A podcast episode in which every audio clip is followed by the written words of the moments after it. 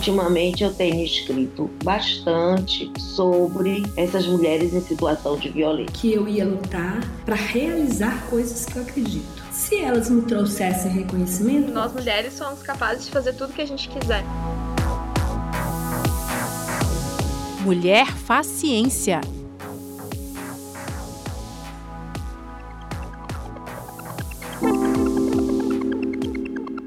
Professora emérita da Universidade Federal de Goiás, onde se formou em letras e fez o mestrado em letras e linguística, Maria Zaira Turque é atual diretora do Departamento de Infraestrutura de Pesquisa e Políticas de Formação e Educação em Ciência do Ministério da Ciência, Tecnologia, Inovações e Comunicações. De 2017 a 2019, presidiu o CONFAP, Conselho Nacional das Fundações de Amparo à Pesquisa. Neste episódio da série Mulher Faciência, ela fala sobre a desigualdade no acesso das mulheres a cargos de gestão na área da ciência e tecnologia e sobre suas pesquisas acerca da literatura e do imaginário. A que a senhora atribui a sua escolha especificamente pelo curso de letras? Eu sempre gostei muito é, de ler, gostei muito de linguagem, da comunicação. Me encanta muito o poder da comunicação. Sou apaixonada por literatura. Então, fui me dirigindo por esse é, gosto com as línguas, com a, a, literatura, com a cultura, essa área que me seduziu mais fortemente. Poderia ter escolhido outra dentro das várias áreas da ciência, poderia, mas essa de fato sempre se destacou como a minha área preferida. E talvez aí nessa trajetória eu é, fui aluna, fiz intercâmbio nos Estados Unidos, então morei um ano nos Estados Unidos, pude aprender inglês, pude conviver com aquela literatura, com aquela cultura. Estudei na Itália também, quando muito jovem, de 14 para 15 anos, eu estudei em Pádua. E, assim, esse gosto pela língua, pela literatura, foi é, na, nessas experiências que eu tive, foi se ampliando e fiz essa escolha. Então, na graduação, eu fiz letras português e inglês, né? Gostaria de aprender muito mais línguas, né? Acho que falo algumas, mas assim, se tivesse ainda a oportunidade, acho que é maravilhoso a gente poder se comunicar, né? E com as pessoas, conhecer outras línguas, outras literaturas. E fui no doutorado é, me dirigir para uma área extremamente interessante, que é a área dos estudos do imaginário. Então, eu trabalho com literatura, nesta fronteira com a antropologia, com a antropologia do imaginário. Então, me interessa muito estudar a questão é, dos símbolos né, que constituem as sociedades, as comunidades. É, eu, assim, tenho um estudioso né, que está ali muito presente na, na, minha tese de doutorado, que é o Gilbert Ram, né, e ele diz isso muito bem, que não há conhecimento científico sem imaginário. Primeiro, o homem imagina que ele pode criar, que ele pode construir. Então, o poder do imaginário é muito forte para mover a ciência, para mover as relações sociais, para mover a história. E isso está muito forte na literatura. Hoje, o que, que nós temos da herança grega? O que, que nós sabemos? Nós sabemos pela literatura. E aí, nessa literatura, esse imaginário grego, que influenciou tanto o Ocidente, está ali muito forte, dando para nós a dimensão né, dos símbolos desse trajeto antropológico que move as nossas sociedades, a nossa história. Então, essa área do imaginário hoje me interessa muito. E ela faz é, diretamente, se liga a uma área em que eu também me especializei muito, que foi da literatura infantil e juvenil. Então, eu né, sou especialista nessa área, já tive à frente de muitos projetos para formação de leitores, né? E eu acredito isso, que se nós pudermos formar mais leitores, além de ter pessoas com uma visão mais crítica, mais ampla do mundo, que compreende o outro, que escuta a alteridade e compreende a sua identidade, porque a literatura tem esse poder de trazer para a gente as diferenças. Né? Então, se a gente pode formar leitores mais críticos, a gente também, pela literatura, forma leitores mais sensíveis, é, capazes de acolher o outro e, e mais criativos, capazes de pensar o mundo com criatividade e inventar também as saídas que a ciência e a tecnologia nos trazem né, para melhorar o mundo. Como se deu essa transição, então, da sua carreira acadêmica para uma atuação mais fortemente política na área da ciência e da tecnologia? É, na universidade, além de, da docência, da pesquisa, que né, eu sempre exerci plenamente, a parte de administração é, também é, sempre é, me, me envolveu, sempre tive atuação no âmbito da gestão e da política universitária, da administração na instituição, na universidade.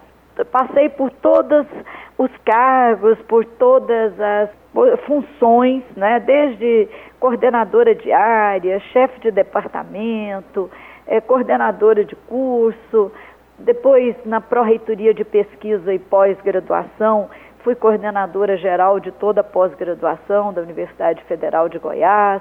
Atuei também na Pró-Reitoria de Graduação, eh, coordenando o Fórum de Licenciaturas. Depois fui diretora da Faculdade de Letras. E quando eu já tinha cumprido o mandato, estava no segundo mandato à frente da Faculdade de Letras como diretora, fui convidada então para assumir a Fundação de Amparo à Pesquisa do Estado de Goiás, né, a presidência da FAPEG.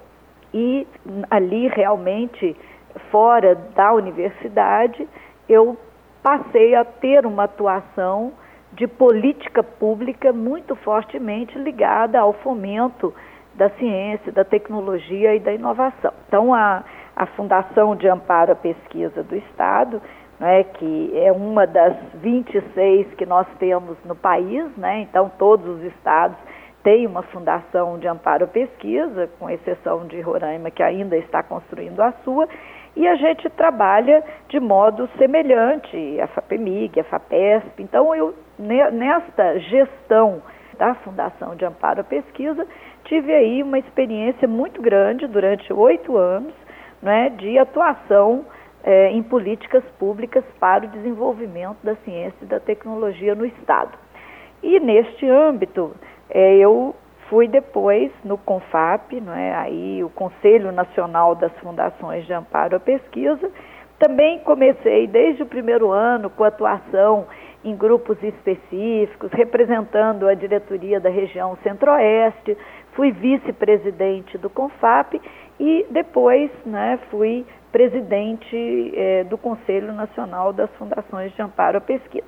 Então, essa passagem foi uma passagem que começou na universidade, então toda a minha experiência de gestão na academia, ela que me impulsionou a poder contribuir no âmbito estadual e no âmbito nacional.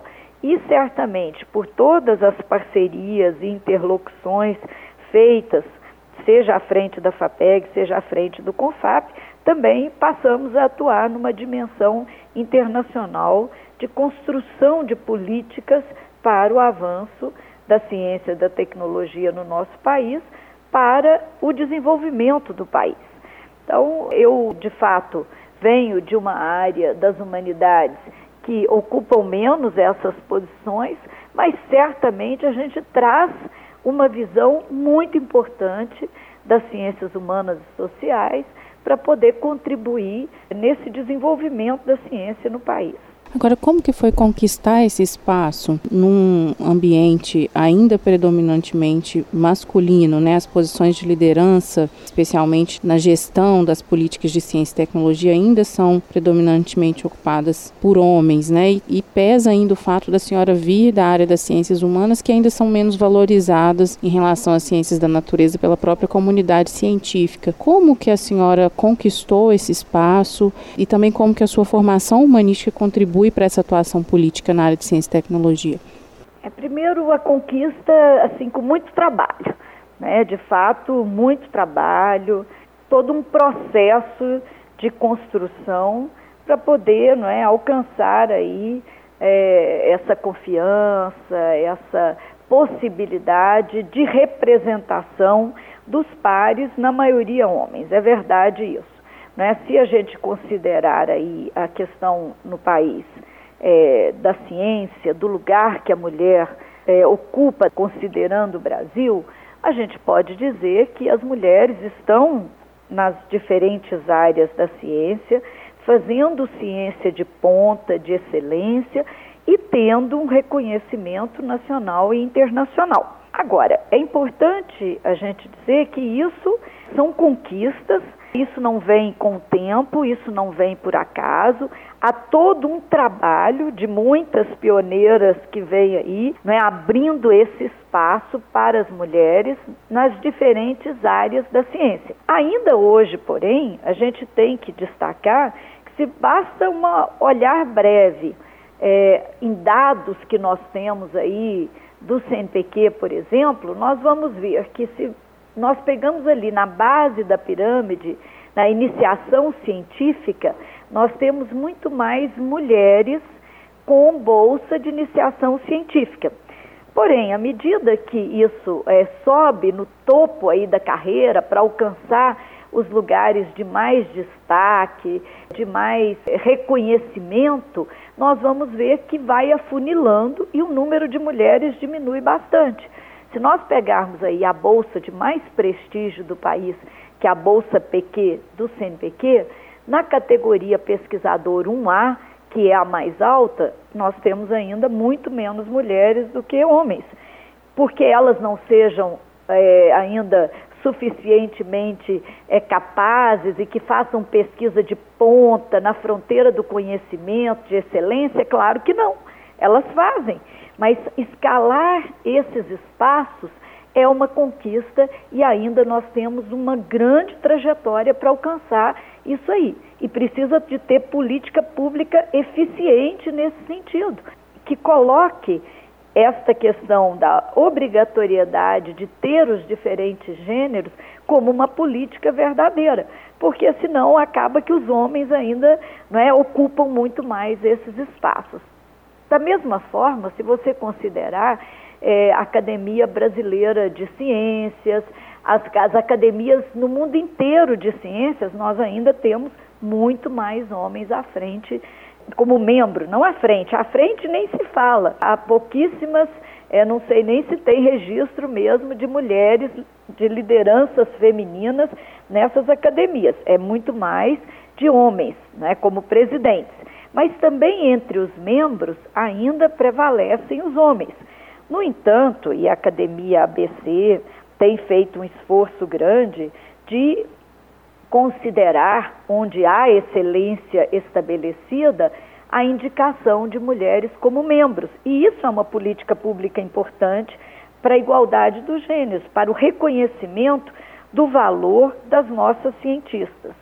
Mas é uma, é uma trajetória. E se nós considerarmos ainda os postos de comando, de direção, é, onde realmente se faz a política pública, ainda é menor a presença de mulheres. Quando eu fui presidente do, eh, do CONFAP, eh, nós éramos duas presidentes mulheres em fundações e todos os demais eram presidentes homens. Né? Então, alcançar essa liderança, ser eleita pelos meus pares, é sendo de uma área das ciências que nem sempre é aquela área que tem mais inserção quando se fala em postos de liderança política e direção, eu acredito que é uma conquista importante e é uma voz que eu trago representando todas as humanidades e representando as mulheres, com nossa capacidade de gestão, com nossa capacidade de ouvir, com nossa capacidade de incluir as diferenças, de trazer isso como força e potencialidade para qualquer instituição. Então, acho que tive esse papel, abri muita interlocução aí com as instituições nacionais, com as instituições internacionais, e eu tenho certeza que isso é uma contribuição muito rica, porque é uma mulher, é uma mulher da área das humanidades e a gente sabe que essas vozes diferentes podem trazer né, de fato, uma visão é, mais ampla, uma visão mais rica e que, portanto, também mais, mais produtiva, né, que pode trazer resultados é, que tragam benefício para todos, porque é isso que a gente quer né, com a ciência, é construir uma sociedade mais justa, é, com mais educação, com mais conhecimento científico e, e, mais sustentável, mais inclusiva e que considere é,